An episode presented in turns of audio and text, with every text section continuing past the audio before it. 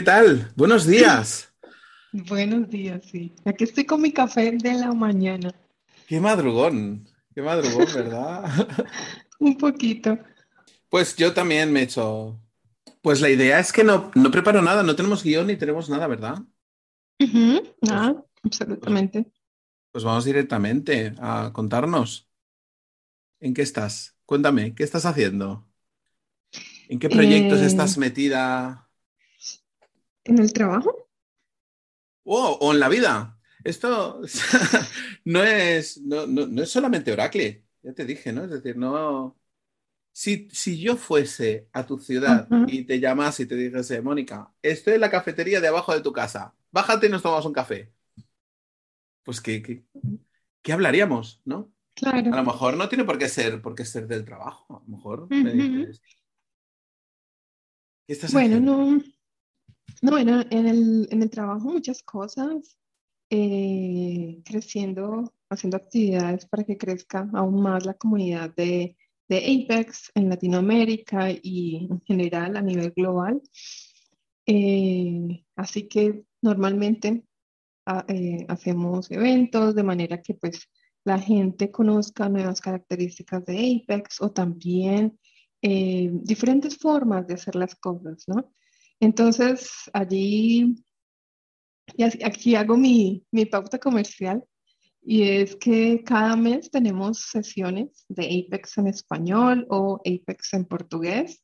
Así que si alguien Ah, qué bueno. este podcast y le interesa ese tema de Apex o por lo menos conocer más de Apex, se puede unir a, a- a las sesiones que hacemos cada, cada mes y también está la que se hace eh, en inglés.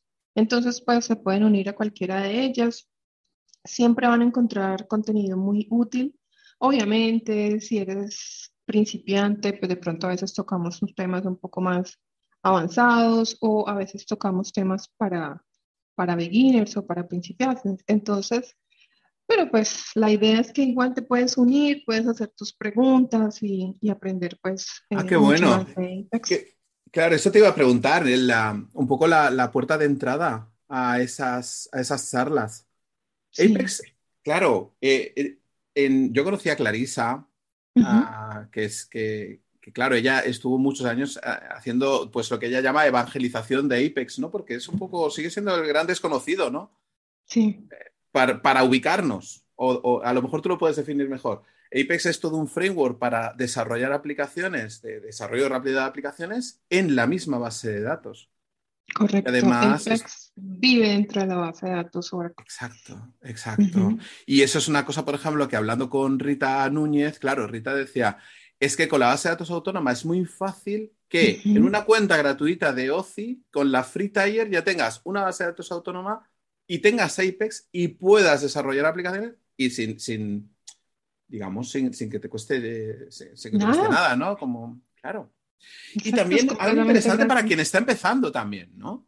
Quien está empezando a decir, oye, pues, pues, oye, no necesito tener pues una infraestructura con licencias y tal. Bueno, ya tengo un licenciamiento, to- toda una plataforma que me permite aprender o incluso crearme aplicaciones. Claro, iba a decir, crearme aplicaciones sencillas, pero desde el punto de vista de, de un, de un beginner, ¿no? De poder Claro, hacer formularios de entrada, recopilación de datos. claro. La, la- belleza de Apex es que tú puedes crear aplicaciones muy sencillas. Por ejemplo, necesitas un prototipo de aplicación para mañana. Tienes una, una reunión, una presentación y necesitas mostrar algo. Y eso Claro. lo creas rápidamente en Apex. Y este prototipo que creaste hoy puede ser el insumo para empezar a crecer esta aplicación y convertirse en el, no sé, el sistema, la aplicación de misión crítica que estén trabajando allí. Entonces, eso es lo bueno. O sea, tú puedes empezar con algo pequeño e irlo creciendo dependiendo de los requerimientos que tengas.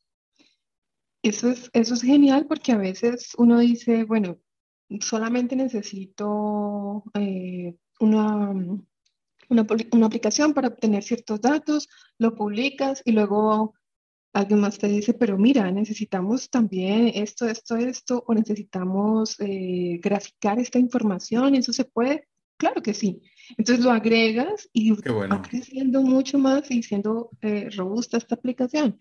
Entonces, eso es algo muy importante y, y para mm, resaltar algo que tú mencionabas con respecto a, mm, a los beginners, pues cuando uno está empezando, uno a veces piensa, ah, pero es que ¿cómo me voy a tirar a hacer aplicaciones si, perdón por las palabras que puedo utilizar y que puedan tener otro significado? acabo de Adelante. caer en cuenta. Adelante, tío. Eh, y eh, ¿cómo voy a hacer eso? O sea, si yo a duras penas sé HTML, a duras penas sé eh, JavaScript, a duras penas sé CSS, entonces uno se abruma a veces porque no sabe o porque no es experto en un montón de tecnologías y realmente Apex te ayuda muchísimo para, para que puedas dar ese salto sin tener tanto miedo, porque con el framework de Apex tú puedes crear eh, estas aplicaciones. Apex se va a encargar de conectarse con la base de datos, te va a decir, mira, aquí están los objetos, cuáles son los objetos con los que quieres trabajar, simplemente los seleccionas y, y, haces pues el, creas el reporte o el formulario que necesites o, el gráfico. Entonces, de esa manera uno está más tranquilo porque es una plataforma totalmente segura. Estás utilizando, estás utilizando los componentes nativos de Apex. No tienes ningún miedo de que, ay, no, de pronto esto, uh, alguien va a poderse autenticar en esta aplicación y, y, va a robar los datos. No, estás tranquilo porque todo está cubierto por claro. Claro, claro, claro. Entonces, es, Claro, es yo- perfecto. Tú sabes que, tú sabes que yo soy siempre de buscar el, el ejemplo más simple posible. Entonces yo a, a veces hablando con gente de Davis le decía, digo, mira, digo, tan fácil como hacerte una aplicación de, de una encuesta de satisfacción, tan fácil como una tabla donde tienes eh, persona, pregunta uno, opinión, pregunta dos, opinión, pregunta tres, opinión. Es decir, una- e- e- esa recopilación de datos no necesitas, no necesitas mucho. O sea, una base de datos autónoma, creas una tabla y un formulario con Apex al que puedes acceder desde un móvil o de una tablet y ya tienes la aplicación hecha. Y vas ingresando los datos. Y un poco a lo que vas tú, Mónica, también es que, que claro, que también interesa mucho que sea la puerta de entrada a que un proyecto pequeño de pronto pueda crecer. Porque, porque este ejemplo que yo te he dicho de una sola tabla, de pronto aparece alguien y dice, bueno, y podemos ver los resultados, pues eso, ¿no? Con un gráfico de opiniones de, pues por género, por y por ciudad y por y por uy, pues entonces ese proyecto poco a poco va creciendo, ¿no? Y va tomando tomando otras Claro, dimensiones. va Entiendo que tomando eso, forma. que eso es interesante. A mí Apex siempre me ha, me- siempre me ha flipado. Yo conozco, a ver, de cuando era HTMLDB, ¿tú te acuerdas? Claro, es de- No. el HTML, esto ha ido, Yo no, yo no lo conocí en esa época, como por allá en el Hola. 99, no, sí, claro.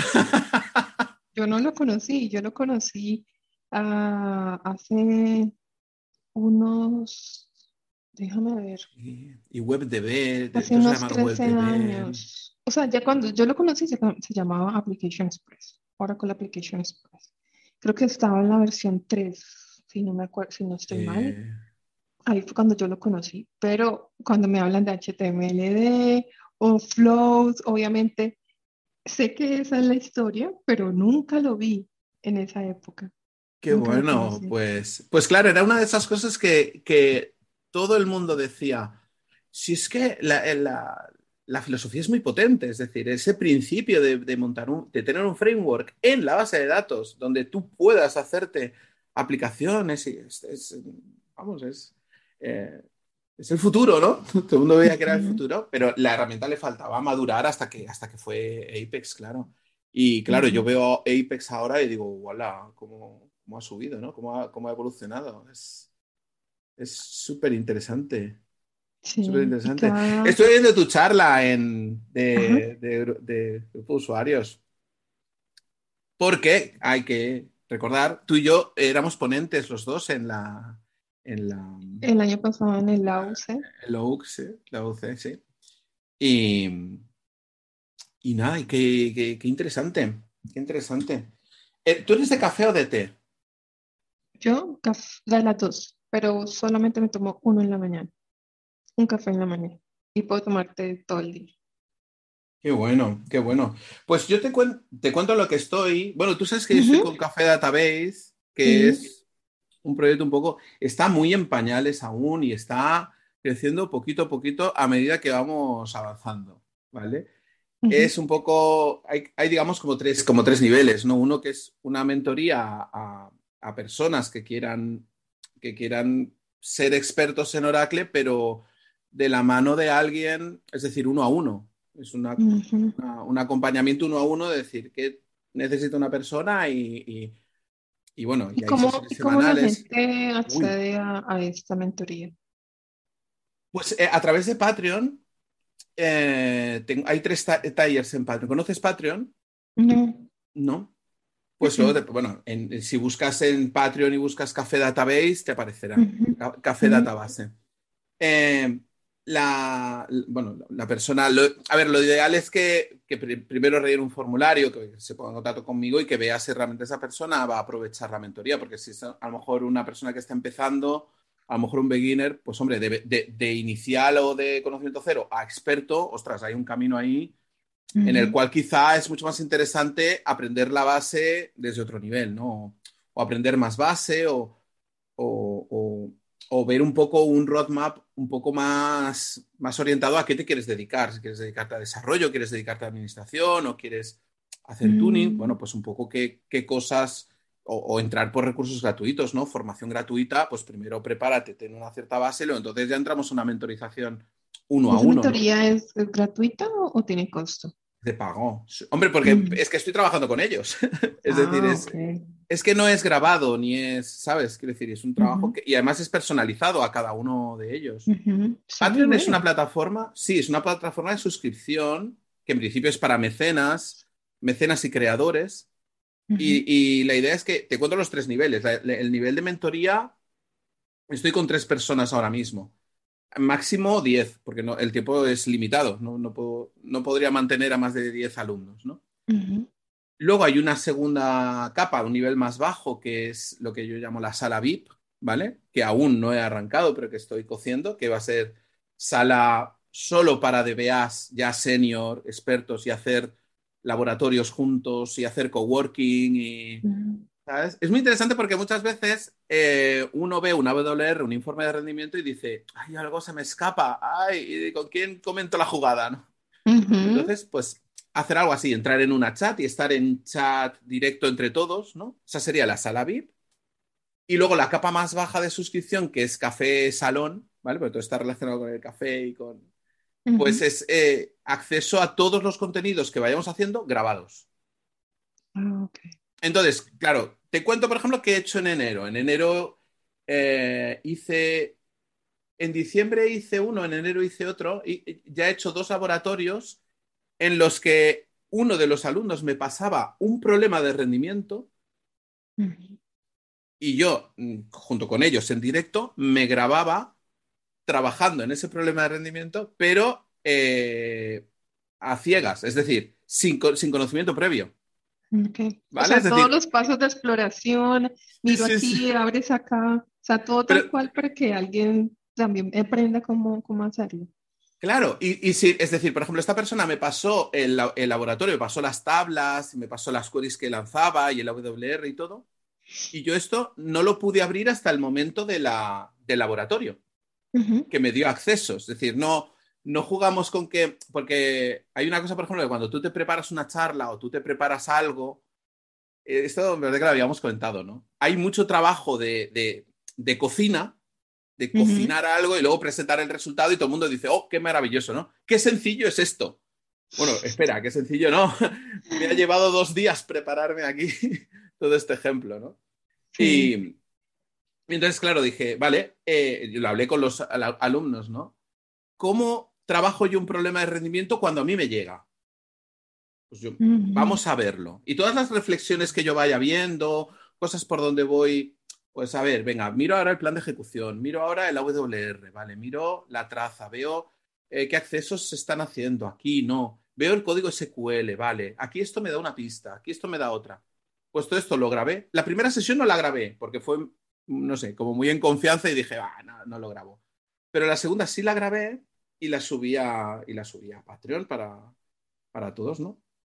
Eh, para, que para que pudieran ver eso, ¿no? Es decir, cómo, cómo abordo un problema hasta que se resuelve. Y la consulta, pues mira, en una consulta que tardaba 15 minutos en producción y pasó a tardar 5 segundos. Hmm. Pues ese es un laboratorio. Y el, otro que hicimos antes también. Y, por ejemplo, y, voy haciendo contenidos para, para, los suscriptores, ¿no? Un poco, pero cosas privadas.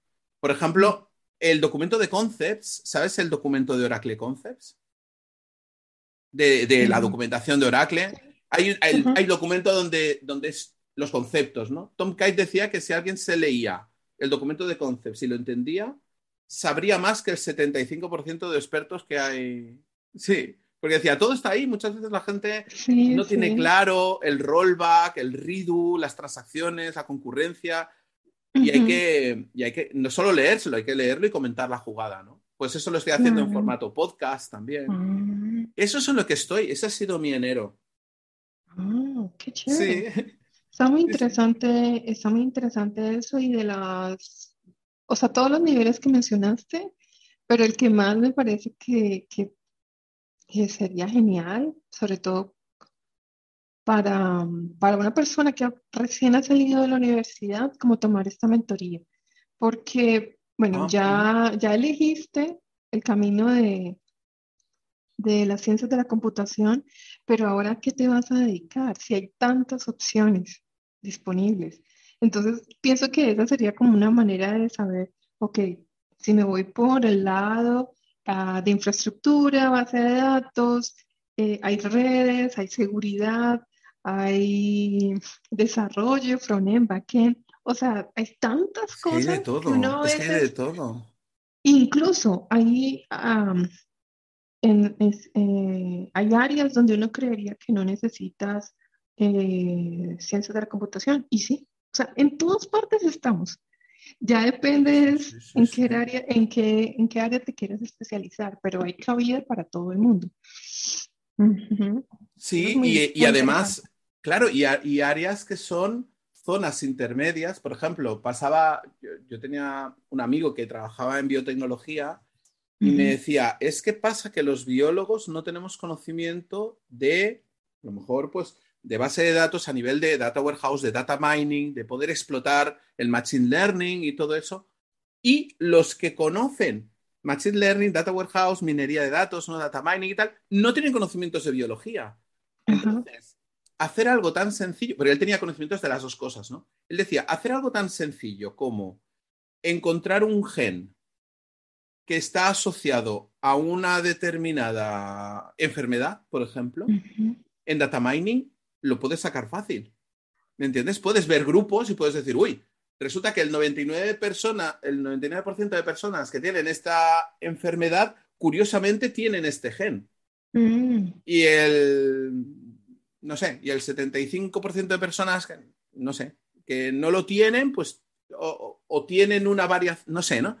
Eso es muy fácil de ver en grupos y tal, cuando manejas eh, datos a nivel de millones, ¿no? De filas, dice, pero claro, falta esa, esa parte intermedia, ¿no? Lo que dices tú, estamos en todas partes, ¿no? La tecnología está ya en todas partes, pero ¿cómo, cómo acercas esas áreas en las que tienes que saber de las dos cosas a un nivel alto?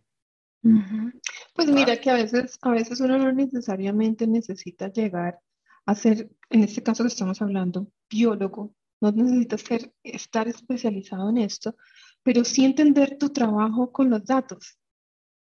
Entonces, si tú tienes el insumo, ah, ok, con esto trabajamos, pero obviamente necesitas a, los biólogos que son los expertos y que van a entender, si yo te digo, eh, el 90% de estas personas eh, cumplían con esas características, ah, ok, esa información, eso sí la van a entender ellos y van a poder sacar conclusiones con eso.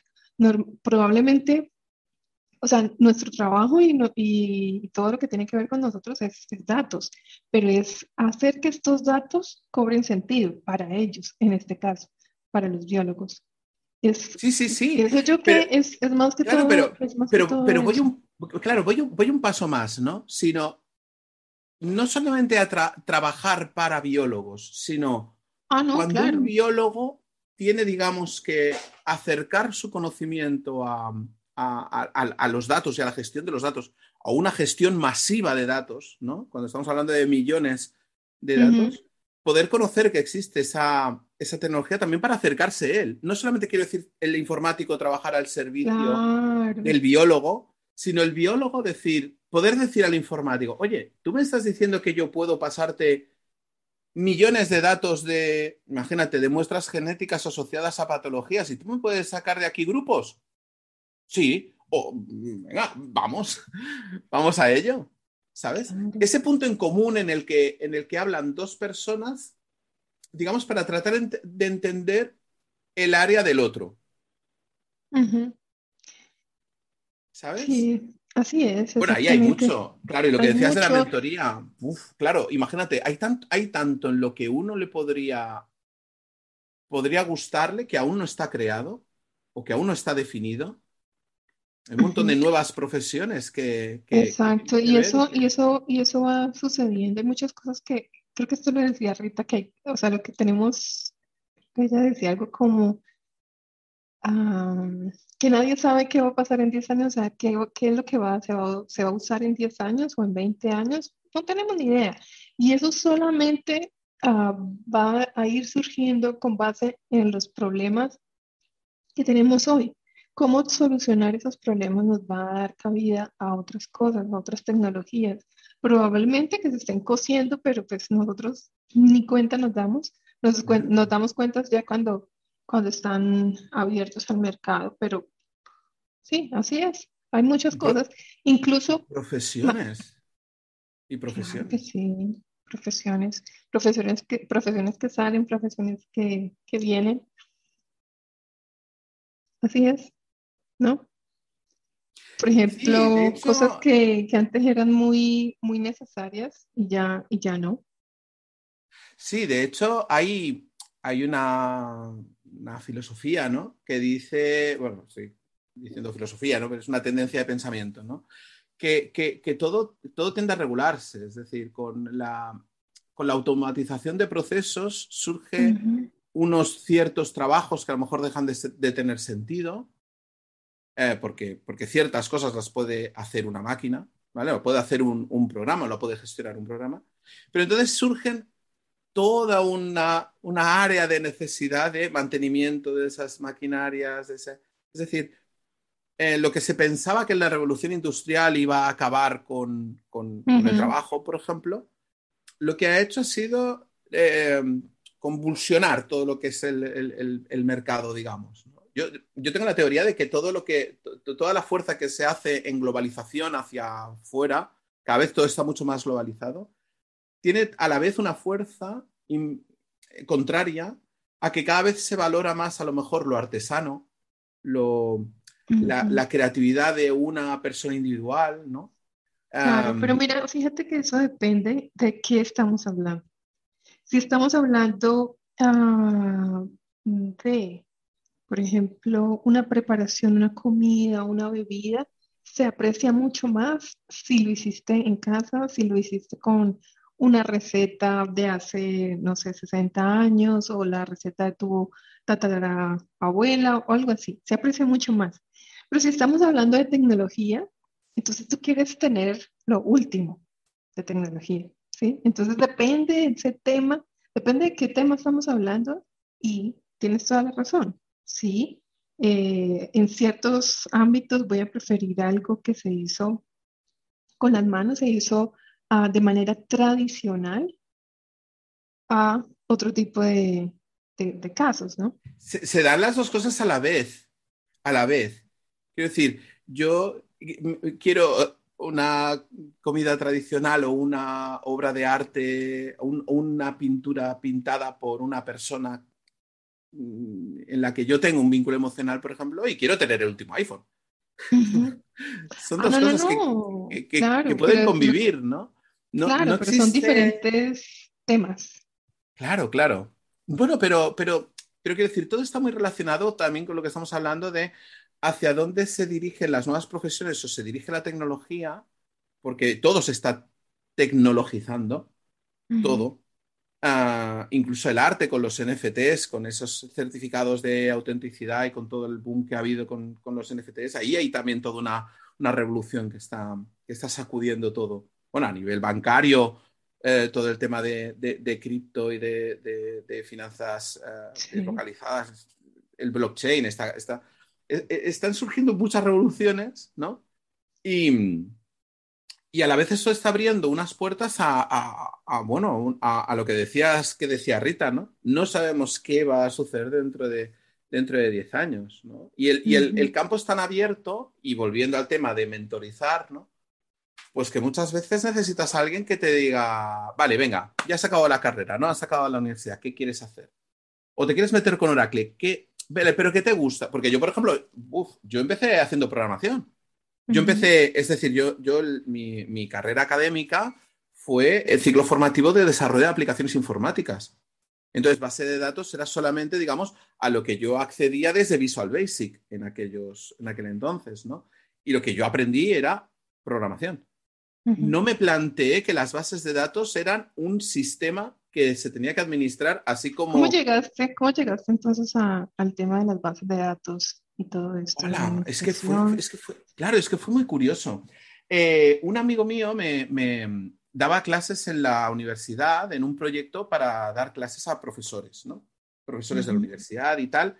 Y era un proyecto que era un proyecto, se llamaba Proyecto Universidad de Empresa, mezclaba ah, cosas que se necesitaban en la empresa y las trasladaba un poco a la universidad para, para cubrir un poco esa diferencia, ¿no? De mm, ese gap que hay, ¿no? Entre la universidad, ¿no? El conocimiento teórico y lo que se demanda en la empresa.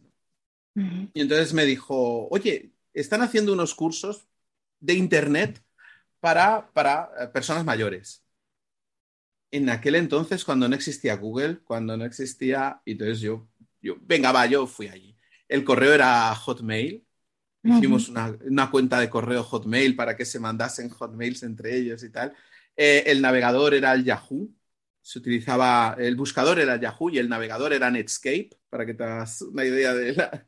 Pero claro, la gente que no, que no conocía, entonces me estuvieron viendo mientras yo daba la clase así a lo loco y me dijeron, uh, me dijeron, tú comunicando eres como muy fresco, muy tal. Mira, queremos alguien para meterlo en el proyecto de hacer formación, pero bases de datos Oracle para profesores de universidad. Es con Oracle Ibérica, con todo el equipo que, que después fue Oracle University, era Oracle Educación, Dice, y vas a tener a alguien de Oracle que te va a dar los cursos de Oracle y tal. Yo ya estaba estudiando en el ciclo, estaba estudiando base de datos, pero desde, vuelvo mismo, desde el punto de vista de, programador, ¿no? La base de datos es allí donde almacena la información del programa que estoy programando. Yo no tenía ni idea que eso era un sistema tan, ¿no? Que tenía tantísimo, ¿no? Y entonces ahí me, ahí me metí y empecé a, a recibir pues, la formación de Oracle, dando clases de Oracle como formador homologado en Oracle en Oracle University. Y esa fue mi forma de empezar. Y desde entonces, en el 99 hasta, hasta ahora. Mm, mira qué interesante. Mira qué interesante. A veces uno, a veces uno dice, bueno, no sé, o sea, llegué a, uno no sabe ni, ni, siquiera a dónde quiere llegar o qué es lo que quiere hacer. Eh, y, y, a veces el camino que, Tú no puedes ver el camino hacia adelante, pero sí puedes ver lo que has hecho hacia atrás. Y dices, ok, mira que este, este paso tan pequeño que diste, simplemente yendo a dar clases a adultos mayores sobre Internet, te llevó a dar luego cursos de base de datos, algo que ni siquiera te hubieras imaginado. Entonces, si, si ves como que las cosas se van dando, pero tú no tienes ni idea porque cada cosa que va, cada paso que das hacia adelante no sabes a dónde te va a llevar. Pero lo importante es dar ese paso. Porque si te quedas ahí estático. Claro, y, la dirección donde lo tomas. Yo, yo, digo una frase que es así como muy tonta, pero digo, ah, si tú diriges, si tú, si tú te diriges hacia donde quieres estar, pues quizá allí mismo no será donde llegarás, pero te vas a quedar cerca. Tienes que ir dando los pasos en esa, en esa dirección, ¿no? Y, bueno, hay un libro buenísimo que te recomiendo que se llama ah, ¿Cómo, ¿Cómo, fracasé en todo y aún así triunfé? de Scott Adams. es algo así. Espera, te voy a buscar el título exacto, ¿no? Porque el título en inglés es, eh, si buscas Scott Adams, ¿cómo Adams. ¿Cómo, cómo fracasar en casi todo y aún así triunfar? ¿Vale? Eh, Scott Adams es el dibujante de Dilbert. ¿Conoces los cómics de Dilbert? Son, los cómics de un informático y es todo, todo el mundo un poco de la oficina. Uh, sí, creo que sí. Sí que los habrás No, no tengo ni idea cómo se llama, pero sí, ya con tu descripción. Pues, cuál pues ese libro, a lo que estamos hablando de, de, hacia dónde te diriges, lo que dice es que no, hay que no hay que definir objetivos. No hay que marcarse objetivos, porque un objetivo tiene una trampa. Si tú te defines un objetivo de querer perder peso, por ejemplo, y dices, venga, pues voy a hacer dieta y voy a perder peso y en una semana voy a hacer dieta y voy a perder un kilo. Lo consigues. Automáticamente dices, venga, ahora la semana siguiente, venga, voy a seguir con la dieta y voy a perder otro kilo. El, segundo kilo, ¿no? Esa, esa, postergación de la felicidad a conseguir el objetivo, eh, el segundo kilo es mucho más difícil que el primero. Y el definirte un objetivo no es más que ponerte un poco la el palo y la, zanahoria, ¿no? El que vas, que vas detrás, que, la meta, digamos, llegar donde, donde necesites llegar, no. Y además que tampoco es, tampoco es definitivo, ¿no? Consigues hacer dieta, pierdes un kilo y en la semana siguiente llegas a tu vida normal y recuperas el kilo que has perdido, ¿no? Entonces, lo que te dice Scott Adams en ese libro es decir, mira, tú tienes que encontrar un sistema un sistema en el que no haya objetivos y los objetivos sean beneficios que te vengan por sí solos. Por ejemplo, tú quieres bajar ese kilo, eh, digo tú, digo cualquiera. Lo que tiene que hacer, venga, pues alimentación saludable. Un sistema de comer, dejar de comer porquería, voy a comer sano y ese va a ser mi sistema. Pero no voy a mirar la báscula. No, ¿sabes? No voy a mirar cuánto peso, no voy a plantearme ese objetivo. voy a partir de... mi, mi, mi manera. Nunca, nunca, nunca miro la báscula ni me interesa. Tampoco me interesa eso de dietas. Veo que cada vez que tú te metes a internet, ya sea y en redes sociales, hay N cantidad de dietas. Y yo digo, claro. no sirve de nada. Bueno, pero, pero, se, pero se aplica todo, ¿eh? Es como si dices, por ejemplo, eh, un, curso o un determinado nivel en programación, ¿no? Cuando consiga llegar al nivel este, no, no, tiene que ser un objetivo. ¿Tu sistema cuál es? Ir aprendiendo. Sí, nunca, nunca dejar de, aprender. O sea, esa es como realmente la motivación que uno debería tener. Siempre tener el, espíritu de querer investigar más, de querer, de curiosidad, tener curiosidad también, porque si de algo te llama la atención, tú dices, ok, eso es algo que yo puedo leer, puedo investigar más al respecto y tener como esa, mm, no sé, es como una semilla o, algo que te dice, quiero leer más sobre esto, quiero ah, hacer, quiero probarlo, quiero analizarlo, quiero ver cómo es.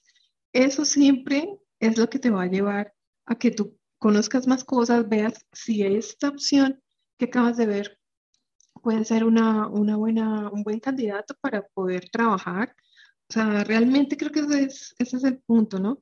Muchas personas, y, yo he notado que a veces, yo no sé si sería conformismo o de qué se trata, pero, pero hay personas que llegan a un punto y dicen, aquí estoy bien. ¿Sí me entiendes? No, no quieren ver o no quieren conocer más. Claro.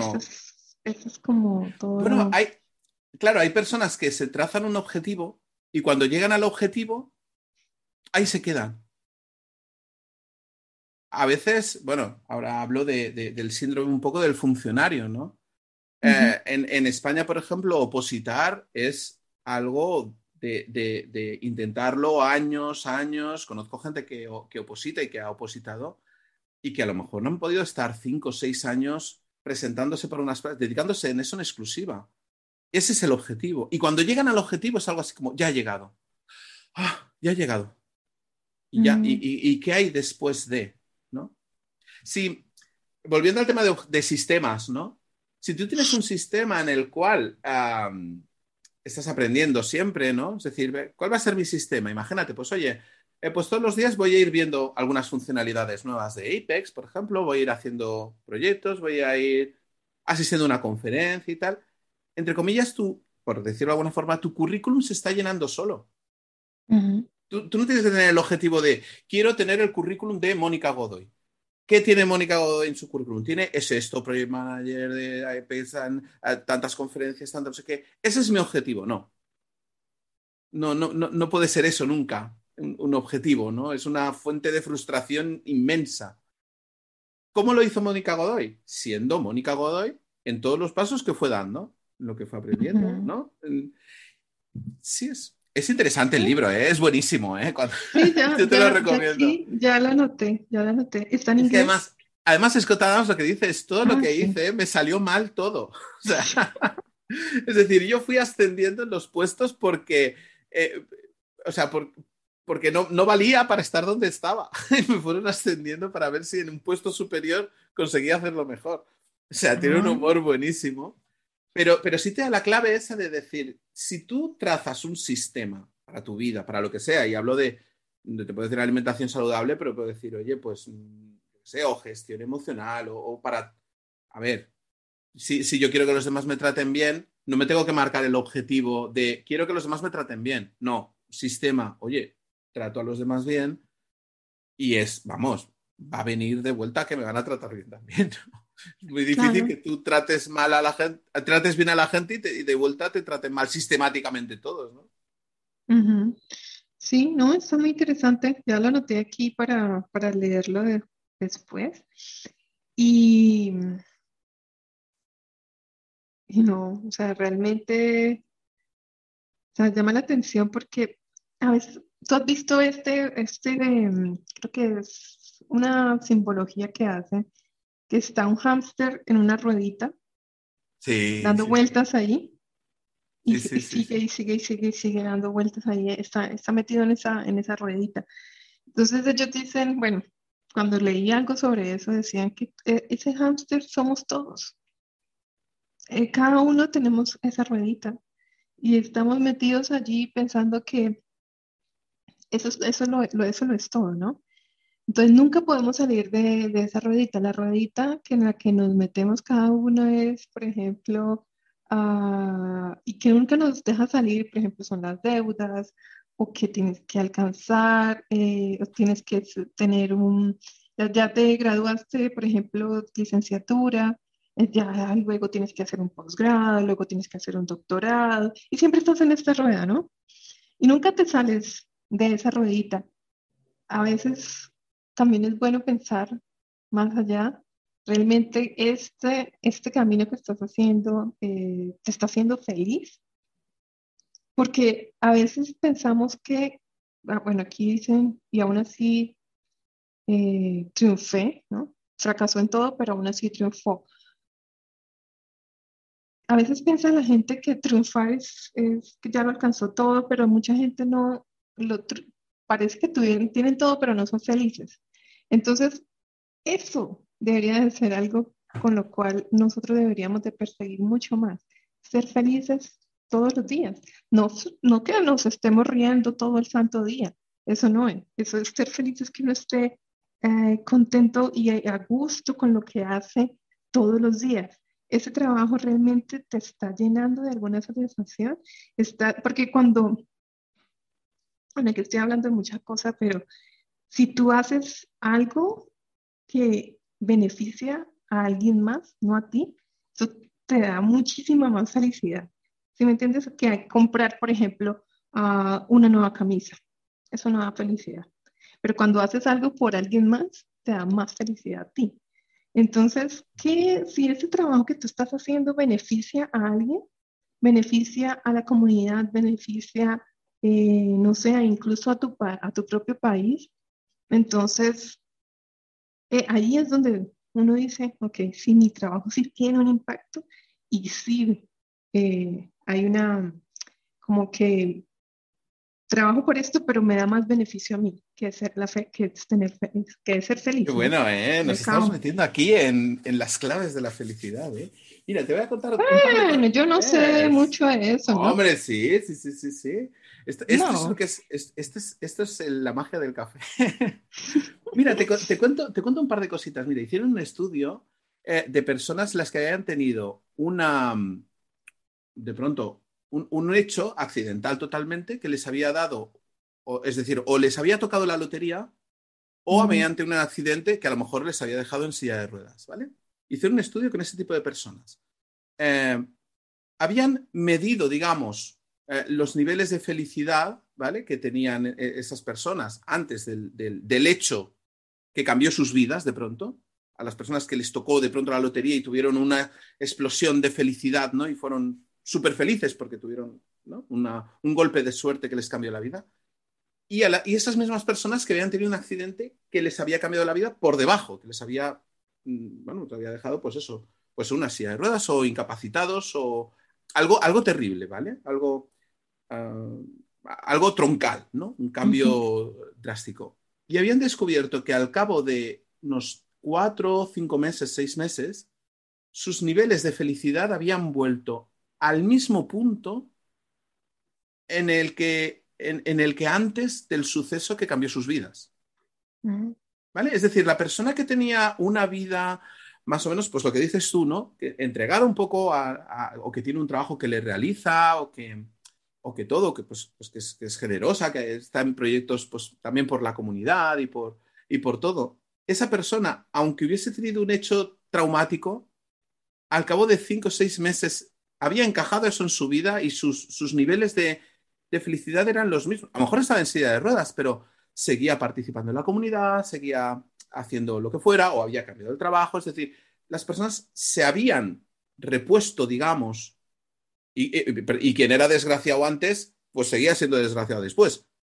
Tanto si le había tocado la lotería y a cabo un año, pues muchas veces cuando se había visto, habían tocado la lotería y habían perdido todo el dinero que habían ganado y habían vuelto a estar al punto en el que estaban antes de que le hubiese tocado la lotería, ¿no? Entonces, de ahí que lo que tú dices es muy interesante porque, porque eh, la, meta, la, meta es el camino en sí. El camino es, el, es, el, objetivo, ¿no? Es, eh, uno tiene que, hacer lo que, con lo que se siente a gusto y, dirigirse a, a, cada vez estar mejor, mejor consigo, mejor con el trabajo, mejor con... Y esa, es la, y esa es la verdadera felicidad, no que te toque la lotería. Te toca la lotería al cabo de cuatro o cinco meses, estás igual. Coche nuevo, sí, pero el coche nuevo te da un subidón de emoción cuando compras el coche, pero a los tres meses, pues eso es el coche que tienes. Ya se te pasó la, fiebre, decimos aquí en Colombia, cuando tienes, no sé si el término se usa también allá. Pues ese estudio es muy interesante, si quieres te lo, te lo paso, ¿no? Porque era algo así como, como bueno, y una, pero que a la vez quien era feliz, o sea, o quien era desgraciado antes de tocar la lotería, a los seis meses seguía siendo igual de desgraciado. Mm. Y quien tenía unos niveles de felicidad alto le había tocado la lotería y no le había hecho muchísimo más feliz al cabo de cierto tiempo, ¿no? Todos esos niveles se habían regulado, ¿no? Y en eso, y, otro segundo apunte, ¿no? Que hablamos, ya que, ya que un poco pues hablamos de, profesión, de profesionalidad y nuestras profesiones, el hecho de que tu profesión te realice, esto es una clave, ¿eh? Esto es, esto es la clave. Y yo un poco había sacado como, como cuatro cosas que hacen que tu profesión te haga súper feliz. Una, que te guste lo que haces. Lo primero, te, tiene que gustar. vas a dedicar tiempo, ¿no? Tiene que, tiene que ser algo que te guste, no tiene que ser algo que hagas diciendo, lo hago porque me pagan. E, esa es una clave, ¿eh? tiene que ser algo con, lo que disfrutes. Y eso se transpira, ¿eh? se transpira en la piel, la gente lo nota. Este tío, este tío está disfrutando. ¿Sabes? Si haces lo que te gusta, segunda cosa, es muy probable que alcances cierto nivel de maestría o de, experiencia. Solo por dedicarte a lo que te gusta y por ponerle pasión vas a, tener cierto nivel, ¿no? eso, ¿Eso que implica? que te van a pagar por ello y te van a pagar bien. Esa es tercera clave. Tienes que cobrar bien. está bien que uno haga cosas que le gustan, pero el salario debe, ir acorde ¿no? a esa satisfacción, porque al final estás aportando ¿no? un trabajo que, la forma en la que tú cobras tiene que permitir sostener tu familia, sostener tus hijos, tu casa, tú, ¿no? Y la cuarta cosa es que esté alineado con tu ética. No, ah, mira. Y hace poco conocí a un, a un chico en una, una, sesión terapéutica así entre, entre hombres y tal, eh, que me dijo que él lo tenía, hablando de esto, me dijo, lo tenía todo menos la ética. Se dedicaba a un trabajo que le gustaba, le gustaba, era, eh, digamos, él se dedicaba a, hacer que una empresa pues doblara sus beneficios, ¿no? se dedicaba a eso. Le encantaba su trabajo, estudiar formas de conseguir más clientes, conseguir más fidelización, reducir costes, reducir gastos. Él sabía hacerlo, era muy bueno en lo que hacía y le pagaban mucho dinero. Decía, pero me falta la cuarta porque hay muchas veces que lo que me piden o lo que tengo que hacer no está alineado con mi ética. No está mm. alineado con la ética. A veces a lo mejor eh, hay una empresa que la única forma de salvarse es despedir a la mitad de la plantilla. Y tengo que llevar esa, esa tengo que llevar ese, ese, esa mala noticia y decir, hay que despedir a la mitad de la plantilla. Y hay que escoger a quién despides. Y, y claro, y él me decía, me decía, ¿sabes? Es decir, yo tengo de, estas, de esos cuatro pilares, tengo tres. Y el que me falta me tiene absolutamente desgraciado. Me siento absolutamente desgraciado por, por, por eso, ¿no? Porque hay, hay, también una contradicción, es decir, estoy haciendo algo que me gusta, me pagan por ello, estoy cobrando un dinero, me pagan bien, soy bueno en lo que hago. Y, a veces llego a casa y, y me, quiero morir. No, no, no. O sea, realmente, mira que es, bien curioso, ¿no? Tiene, tiene tres cubiertas, tres aspectos, pero el último es el que más le, preocupa y es, y es ya es en su forma de ser, su personalidad. Entonces. Bueno, pero, pero ¿tú no crees que eso no nos afecta a todos? Es decir, si, si, todos tuviésemos que hacer algo, un trabajo, imagínate que nos gusta, pero que hay una parte que choca contra con nuestra ética. No sé, es decir, eh, eh, es un todo o nada, ¿no? Mira, si, mm. lo pensamos bien, si yo eh, y, eliminemos a cada una de estas, ¿no? Imagínate que yo me quiero dedicar yo a cantar, pero tengo una voz pésima, horrible. ¿Vale? No soy bueno en ello, pero a mí me encanta cantar, ¿eh? A mí me encanta cantar y está alineado con mi ética, ¿vale? Incluso imagínate, me pagan por ello y me cantan bien, por, por cantar mal. Imagínate que soy de pronto el cantautor del que todo el mundo se ríe y me pagan un montón, ¿vale?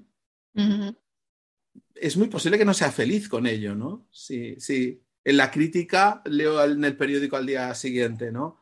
El Javier Morales que cantó como si estuviesen matando un gato, ¿no? Ya es esa parte. Si, seguimos.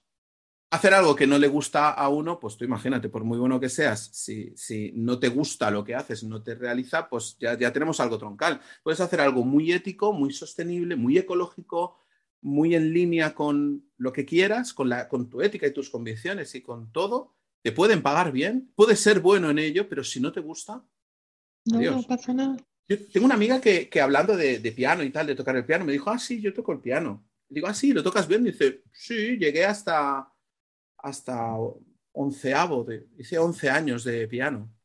Hombre, 11 años, ¿no? O sea, 11 años es ya, es decir, es un nivel ya de, ¿no? Es un nivel profesional. Sí, sí, sí, no, no, sí, puedo tocar prácticamente cualquier pieza, pero es que no me gusta el piano. Oh. Wow. Entonces, ¿por qué estuvo 11 años ahí? Bueno, pues eh, sus padres le dijeron que tenía que estudiar piano de pequeña y ella pues estudió piano. Ya te gustará más adelante. Y iban pasando los años y no, y, lo hacía porque era buena y porque, y porque había decidido que se iba a ser su profesión. Pero decía, soy buena tocando el piano, se me da bien, bueno, pues seré pianista. Pero no le mm. gustaba. Mm. Bueno, de hecho hay mucha gente que está descubriendo con todo esto de la pandemia y tal, que se está dedicando a cosas que no le gustan y que quiere cambiar de vida y que quiere dedicarse a otra cosa, ¿no? Sí. No lo sé. Sí, es, es, mira que, o sea, esos cuatro, cuatro aspectos que tú, que tú eh, enumeraste, realmente sí cubren todo lo que uno debería tener en cuenta para, ah, para saber si realmente es feliz en ese trabajo, ¿no?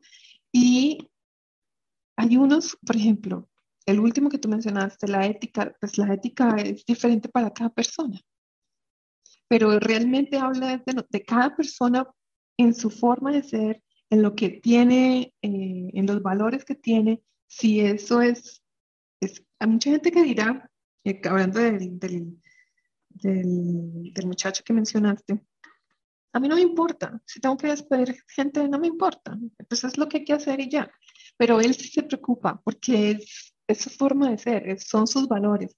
Entonces, y eso dice mucho de cada uno.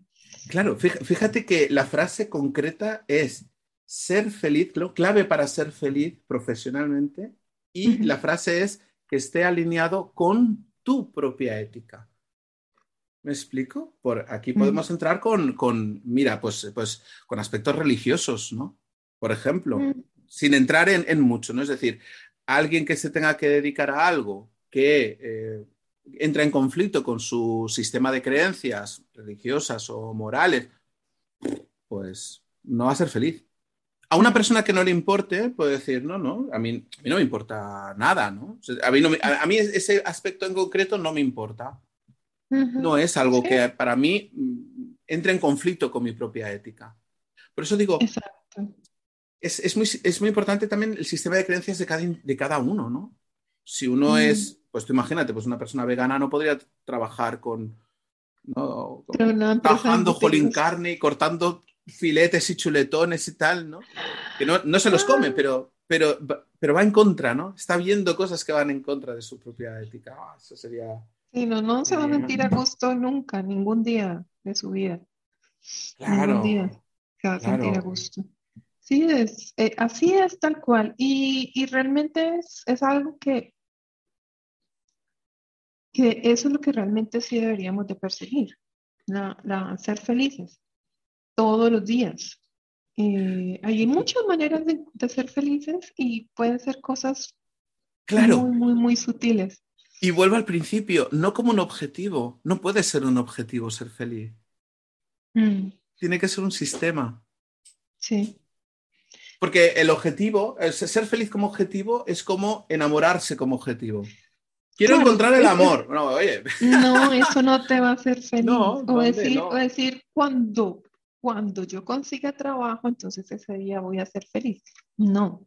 Claro, no, no, no, no, no, no puede ser. así, así no funciona, así no funciona.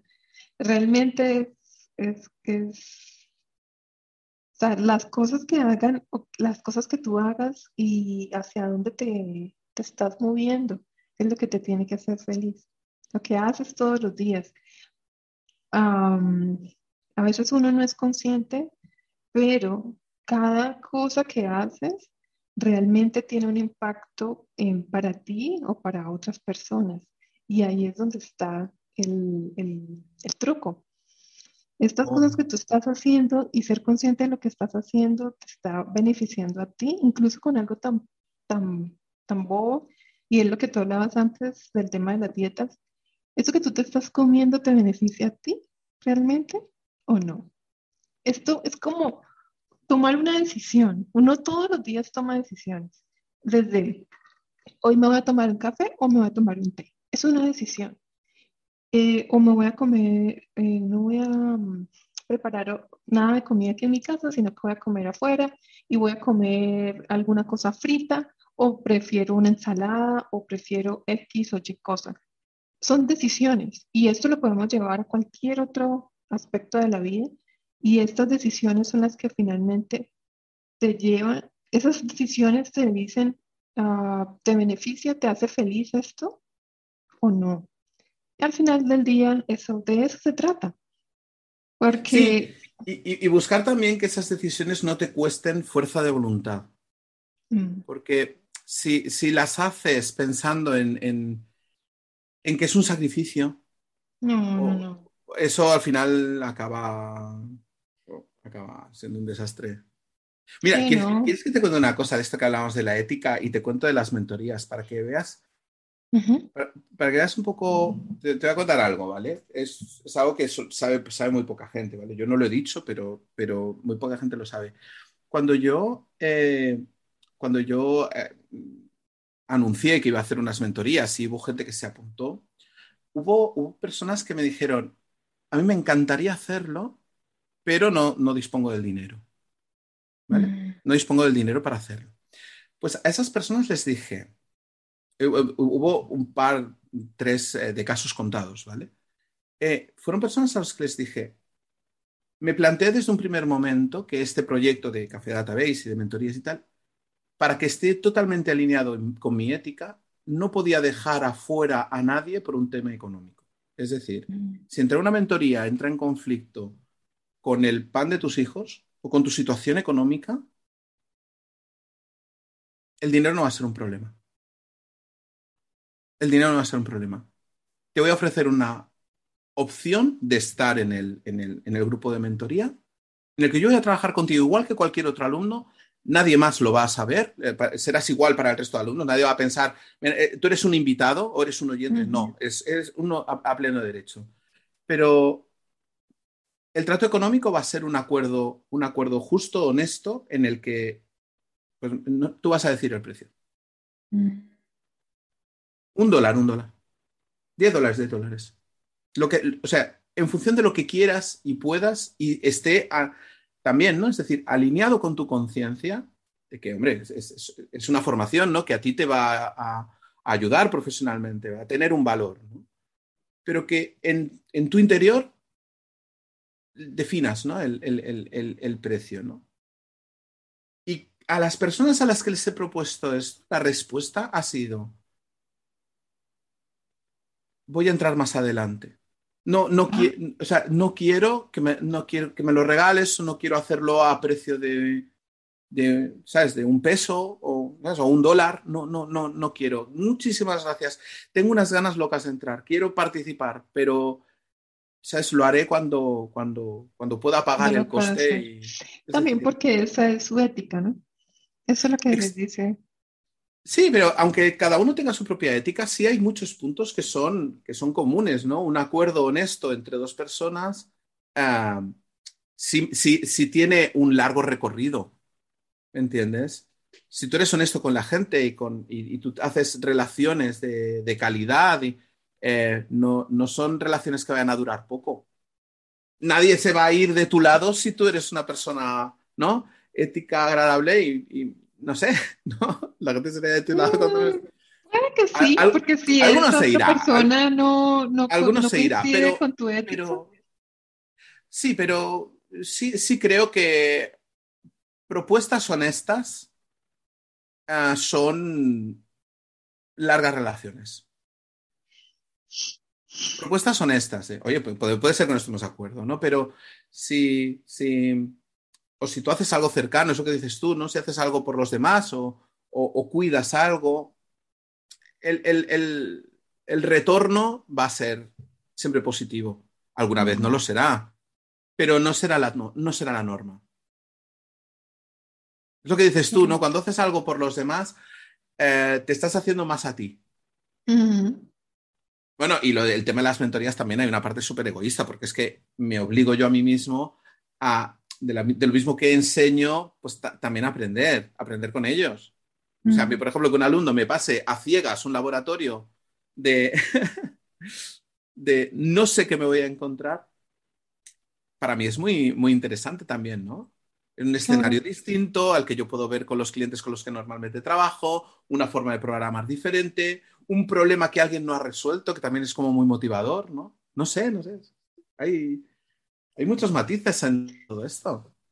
Claro, pero curioso, de todas maneras es curioso que al haber de, digamos que ofrecido esta opción a las personas, de que ellos sean los que determinen el precio de, la mentoría, no lo tomen. ¿sí? Eso es, eso es bien curioso, porque uno pensaría, ok, pues ya está todo listo, tómalo, ¿no? Pero ahí empiezan a juzgar otras, otras cosas. Eh, Uy, sí, sí, mira. Se sienten bien haciéndolo así, o no se sienten, o de pronto definitivamente piensan, ah, ¿sabes qué? O sea, tu trabajo sí vale y yo lo que voy a hacer es que voy a esperar a que tenga el dinero para hacerlo, porque tampoco me parece justo. Y entonces empiezan a jugar muchas cosas que uno tiene en la cabeza, pero, pero bueno, es respetable de todas maneras. Eh, la idea es esa. En, todo lo que está, en, toda la propuesta, la idea es esa. Si tú estás, eh, estás valorando lo que, lo que yo te ofrezco y, dices, sí, sí, o sea, me gusta y, quiero. La gente en general no, no. Fíjate que lo que voy a decir, ¿eh? La gente no quiere, las, no quiere algo gratis. O sea, no, no, no, no quiere tener algo gratis que por lo cual algo tiene un valor y tiene un precio y tiene un coste. Porque eso va en contra de tu ética. Bueno, eh, no, quiero decir, no, me refiero a robar, ¿no? es decir, el panadero, tú vas al panadero, imagínate que el panadero te dice, si quieres puedes llevarte el pan gratis. Y todo el mundo se lleva el pan gratis. Y ese hombre se arruina. No, ese hombre se arruina. ah, no, nadie va a querer eso. Claro, ¿no? Pero mira, por ejemplo, si tú, si tú dices, eh, no sé, cómo funciona el tema de las mentorías, si, lo, si es por mes, son ciclos, no sé. Pero dices, eh, ¿saben qué? Este, mm, la siguiente sesión o el siguiente ciclo de mentorías voy a sortear una persona. Se puede, se puede acceder al curso o a la mentoría totalmente gratis. Es un sorteo y lo va a mm. obtener una persona. Pues yo pienso que eso no ah. tiene valor. Eso no tiene valor, porque entonces eso sí es algo gratis. Y lo gratis no, se valora. Claro. Uy, yo pienso que lo gratis no se valora. ¿Tú crees? no, pero es que no es gratis, es un sorteo. Bueno. Entonces, así una persona que lo necesite va a decir, ok, yo, yo lo necesito, entonces voy a hacer, voy a hacerlo, voy a, inscribirme en ese sorteo. ¿Sí me entiendes? Mm, yo no estoy, no soy muy partidario de eso, ¿eh? ¿No? ¿No te parece? No. Porque pienso que lo que se obtiene gratis no se valora. Bueno, pues no sé. Eso depende, eso depende de, la persona, que realmente si está interesado o no. Porque incluso a veces cuando, y no es que sea gratis, es que te lo ganaste por...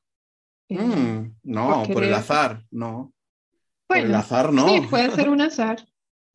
Pero, pero mira que Haría otra cosa yo. Yo diría, lanzo un proyecto. Lanzo un proyecto. Desarrolla un caso. pero entonces es hacer, digamos, no un, no, un, sorteo, sino quizá un concurso, una competición o un... Bueno, entonces quizás sí. Una forma de seleccionar a aquel que realmente lo quiera y que, trabaje por ello, o, que, o que luche por ello. Pero aquello que viene gratis, es como la lotería que les toca a los que son, al caso que te dije de los que son muy felices, son muy felices. que vuelven a la infelicidad. Se, pierde el valor, se pierde el valor. Y, si lo piensas, no, o sea, hay muchos recursos gratuitos y no se valoran. Mira, te, voy a poner un, te voy a poner un caso, es decir, mi libro lo piratearon, lo pusieron en PDF y sí, entonces Quiero decir, la gente pierde el foco de que, de que de pronto, ah, pues algo es gratis, no tiene valor. se puede compartir, pero todo el mundo lo, lo tiene, ¿no? Y en una, en, una web, por ejemplo, yo les escribí, les dije, pero oye, es que habéis hecho una reseña. Habían hecho una reseña.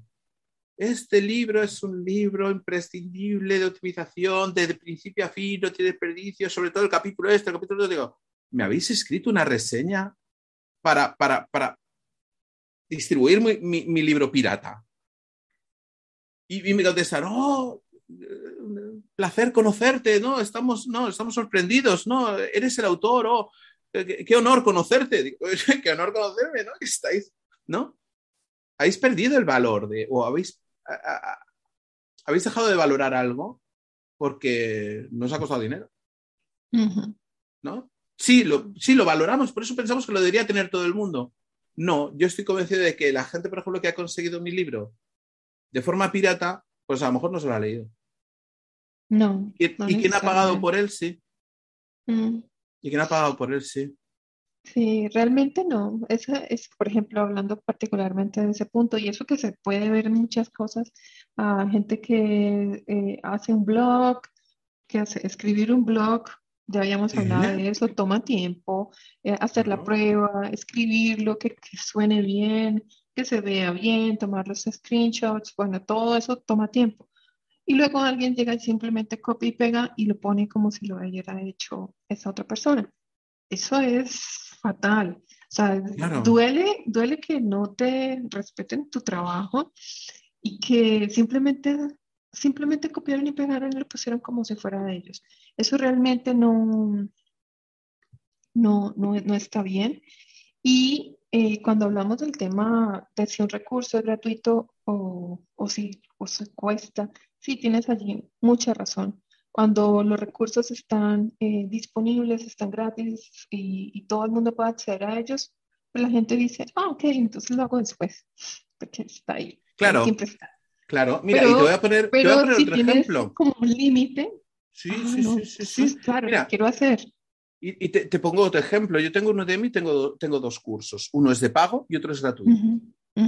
¿Cuál Al de pago, eh, evidentemente el gratuito. No, se mueve, no. Mucha más gente. Tengo, pues, como. Te, puedo mirar los datos, ¿no? Eh, tengo a lo mejor, pues, como 3.000 alumnos en el curso gratuito. ¿Cuántos lo han empezado? Que a lo mejor cogen el recurso gratuito y ni lo empiezan, ni se lo miran. El de pago, evidentemente, tengo mucha menos, mucha menos gente, ¿no? Y es un, pero es un curso con muchísimo más, más, más valoraciones, más preguntas, más respuestas. ¿Me explico? Son dos recursos totalmente gratuitos. En uno tengo 500 personas, en el otro tengo 3.000. ¿Quién me, da más preguntas o quién me da más feedback? ¿Quién participa más? ¿3.000 personas o 500 de pago? 500. 500 de pago. Y, ¿quiénes valoran mejor el curso? ¿Las 3.000 gratuitas o las 500 de pago? Lo valoran mejor los que han pagado. Los que han tenido el curso gratuito, en muchas han puesto comentarios negativos. Lo he empezado a ver y no me interesa, no es, no he entendido mucho de lo que habla y me pones una puntuación negativa. Bueno, no sé, dos estrellas, tres estrellas, me pones un tres estrellas sobre cinco. ¿Por qué? Porque has cogido un, curso gratuito de algo que ni, ni, entendías, no te interesaba, y cuando has empezado a hacerlo, dices, no, pues es un temario que no me interesa nada, le pongo tres estrellas. Cuando el otro solamente tiene gente que, quería hacer ese curso. Es decir, uno es, fíjate, uno es las masterclass de optimización de rendimiento, el gratuito, y el otro es un curso de Golden Gate. El feedback que tengo por el curso de Golden Gate es mucho más agradecido, mucho más, es muy interesante este curso porque solo entra gente que lo, que lo valora. En el otro hay un montón de gente que ha hecho, que se ha apuntado a esos cursos y bueno, pues ni los ha empezado. Mm. Te, saco, te saco las gráficas. Es como, eh, como no se valora, ¿sabes? No, no quiero decir que no, son comparables, ¿no? Pero, pero, pero una de las cosas, por ejemplo, que me da miedo es decir, bueno, yo abro un curso gratuito y aquí se me apuntan 3.000 personas y me pongo a atender a 3.000 personas o a... Uf, un trabajo que a lo mejor no voy a poder mantener, ¿no? Por, por, hacer algo, algo, algo gratis, ¿no? Y no, no, que va, que va, que va, que va no, no hay, no hay esa, no, me refiero a valoración, ¿no? Hay mucha gente que consigue el curso y lo aparca, ni siquiera lo empieza, ni siquiera lo abre. Es, eso es bien curioso y pasa muchas veces. Ah, incluso, incluso, pero no sé, o sea, yo, yo siempre pensaba que sí, por ejemplo, cuando tú estabas estudiando en el colegio, pues te lo pagaban tus padres, ¿no? O, era, o era público. Entonces a ti no te estaba costando nada eso. Entonces, claro. Pues, si, si aprendo o no aprendo, ya claro. no importa. Pero cuando ya tú tú eres adulto y te pagas tus propias cosas, entonces ahí es donde tú sí realmente valoras, porque es que a ti te está costando. Aquí cambia. ¿eh? Ah, a mí esto me costó X o Y eh, cantidad de dinero y pues tú dices, si lo, si lo me inscribí es porque lo tengo que aprovechar, ¿no? Claro. Porque tengo que sacar valor, sea lo que sea. Entonces, sí, sí, realmente sí, tienes toda la razón. Claro, un curso que haces tú o un curso que te paga la empresa. Es el mismo curso. Lo paga la empresa, pues bueno, lo ha pagado la empresa, no lo he pagado yo. Cuando lo pagas tú, dices, uy, es que a mí me ha costado este dinero este curso. Sí, así es. Muy bueno. Sí, sí. Mónica, ¿qué café más agradable? Bueno, interesante. Nos hemos ido de. Nos hemos ido a, a, las claves de la felicidad. Qué bueno. Nunca sabes a dónde van a ir, la... nunca sabes dónde va a ir el café. Sí, eso es, eso es lo interesante. Y bueno, que, lo, que sea que el, el, camino que uno escoja siempre lo lleva a, a la felicidad, eso es lo importante. Claro que sí. Pues Mónica, yo, yo lo tengo todo y más. Entonces, ¿qué más puedes pedir? Genial. Eso es, genial, Javier, me alegra, me alegra muchísimo. Pues ha sido un placer. Podemos repetir otra vez, ¿eh? la gracia de este formato es que cuando quieras tomarte un café conmigo, puedes ser tú también la que me digas, oye, Javier, que me quiero tomar un café contigo. Ah, y podemos, ya que no, ya que no podemos físicamente y además tenemos esas limitaciones pandémicas, ¿no? Pues estás bienvenida a siempre que quieras nos tomamos un café. Ah, muchas gracias, Javier. Te mando un beso, un abrazo. Estás muy bien, cuídate. Igualmente. Chao, hasta la próxima. Mónica, chao.